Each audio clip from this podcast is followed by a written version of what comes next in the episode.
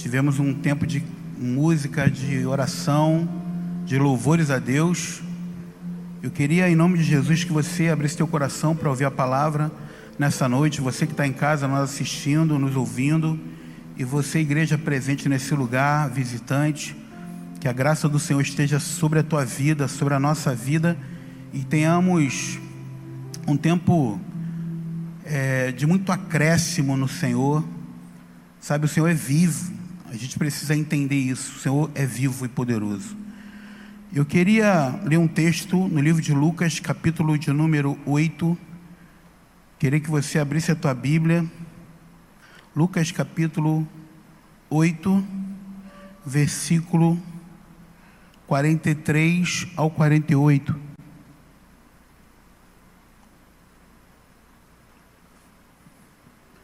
Lucas capítulo 8,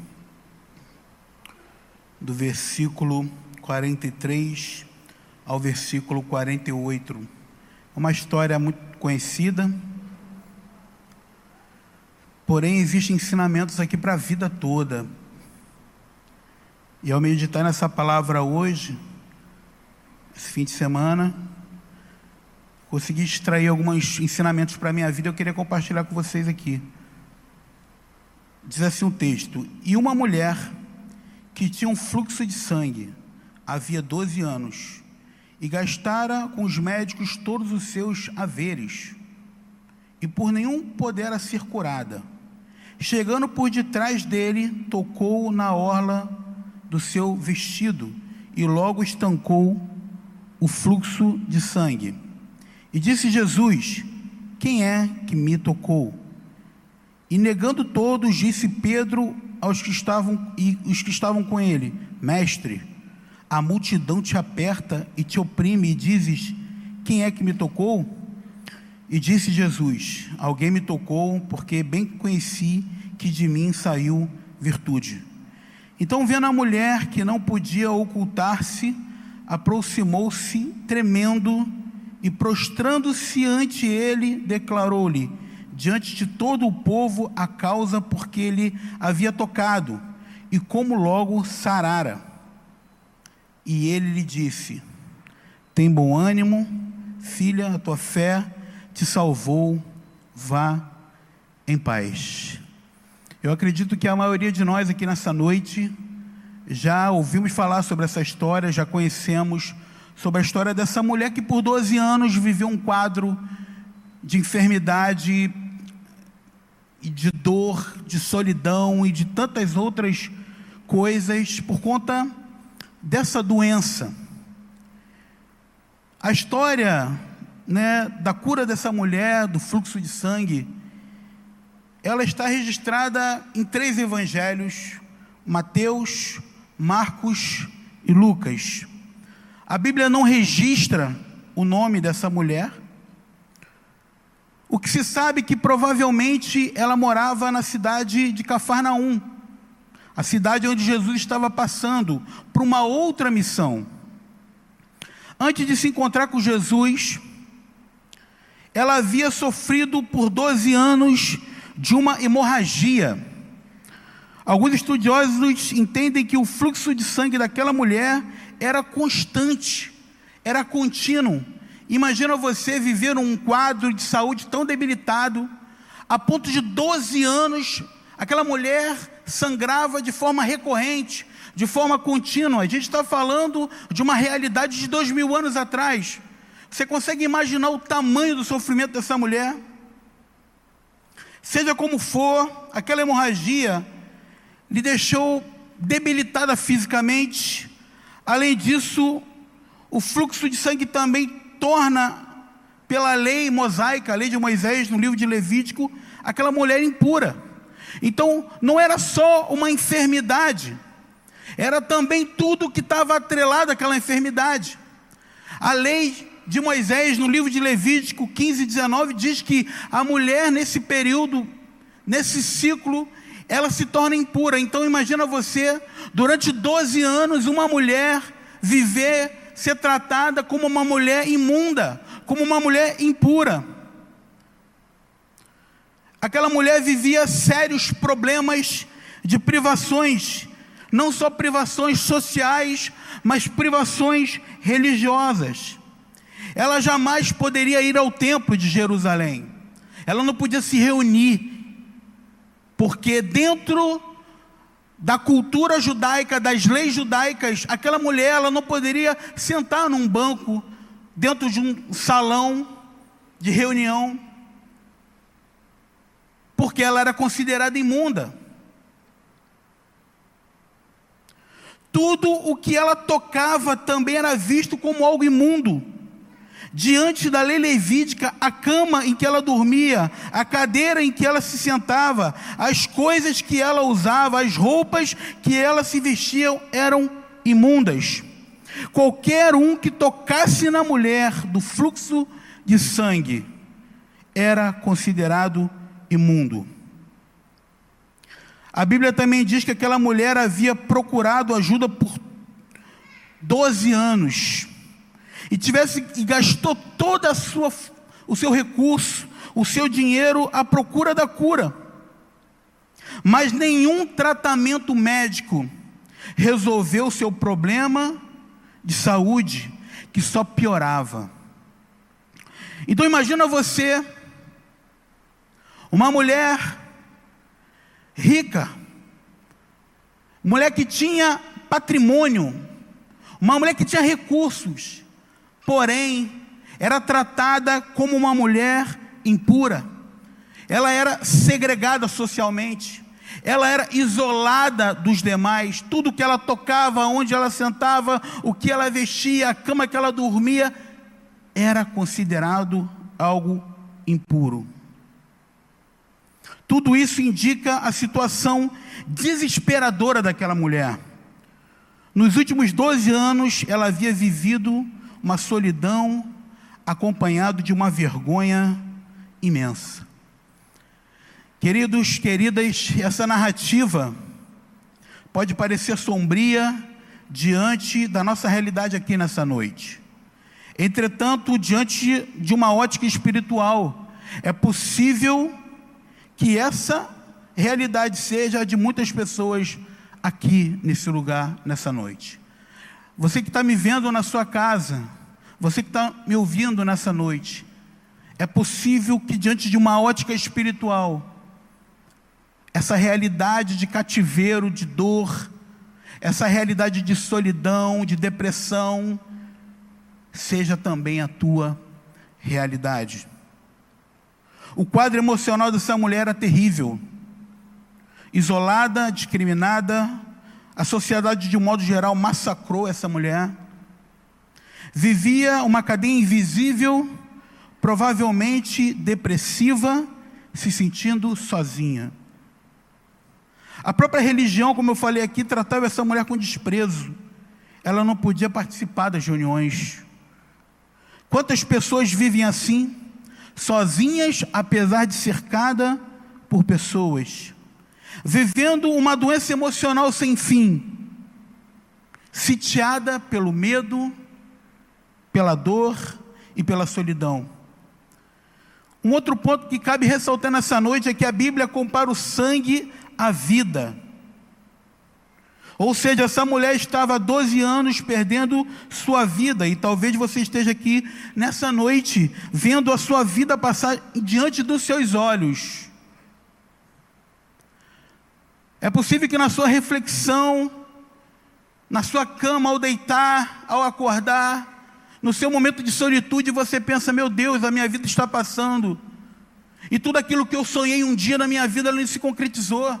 Todos os meus objetivos, aquela visão que eu tinha, aquele sonho que eu tinha, está indo embora, o tempo está passando, eu vejo as coisas acontecendo e minha vida segue retida, num quadro de solidão, num quadro de isolamento, sem experimentar a plenitude daquilo que Deus um dia sonhou com você. E aquela mulher por 12 anos viu a sua vida se esvair diante dos seus olhos. Esse sentimento de inoperância corrói, queridos. Esse sentimento de inutilidade machuca o nosso coração. Você não se sentir útil, você não se sentir aceito, você não se sentir de alguma forma né, é, realizado em Deus, isso corrói o nosso coração. Mas eu quero te dizer algo nessa noite, em nome de Jesus.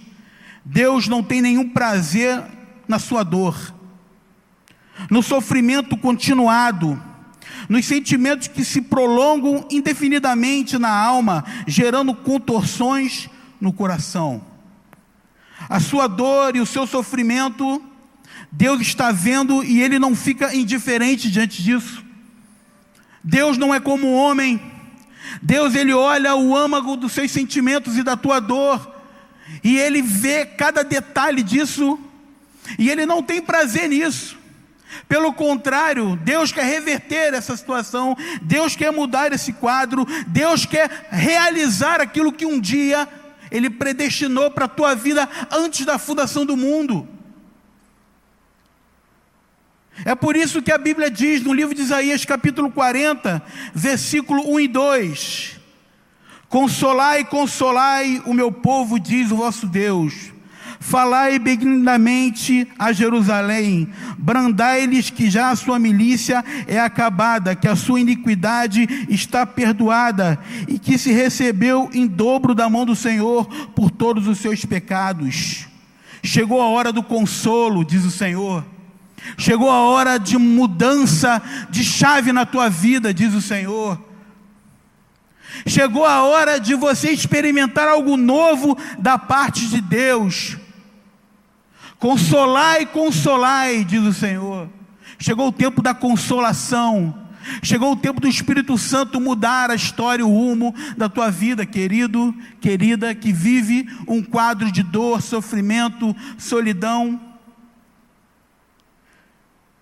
Quando a gente analisa com profundidade a sociedade em que vivemos, existe o sofrimento de todas as esferas, ricos, pobres, americanos e asiáticos, existe todo tipo de dor e sofrimento. As razões que levam o homem ao sofrimento variam. Eu, por exemplo, tenho sofrido profundamente com a questão do meu time Botafogo. Ele tem me causado questões emocionais terríveis. Mudei de esporte, agora estou vendo rugby, beisebol. E para piorar, o Flamengo foi campeão ontem. Brincadeiras à parte, queridos, as razões que levam um homem ao sofrimento podem variar.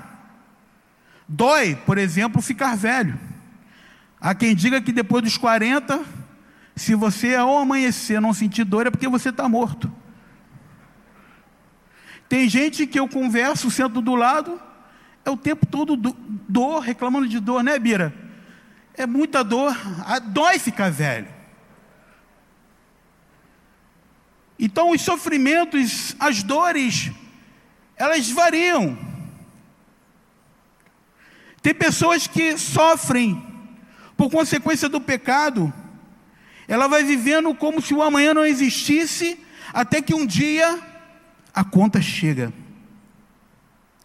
As doenças causam sofrimento, a dor, como é o caso dessa mulher do fluxo de sangue Imagina o que existiu nos bastidores desse sofrimento, sua, sua família, seus sonhos sentimentais, o que havia por trás disso, quanta dor, quanto lamento, quanto sofrimento.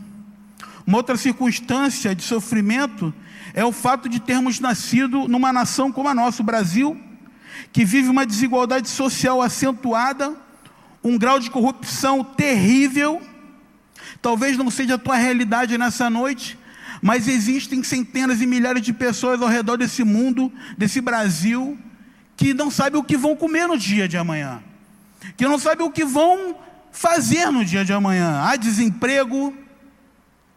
Há quem diga que chegamos à casa dos 40 milhões de desempregados. São muitas razões que podem levar o homem ao sofrimento mas hoje pode ser uma virada de chave na sua vida, em nome de Jesus. Eu declaro e profetizo isso sobre você. Aquela mulher viu em Jesus um último fio de esperança.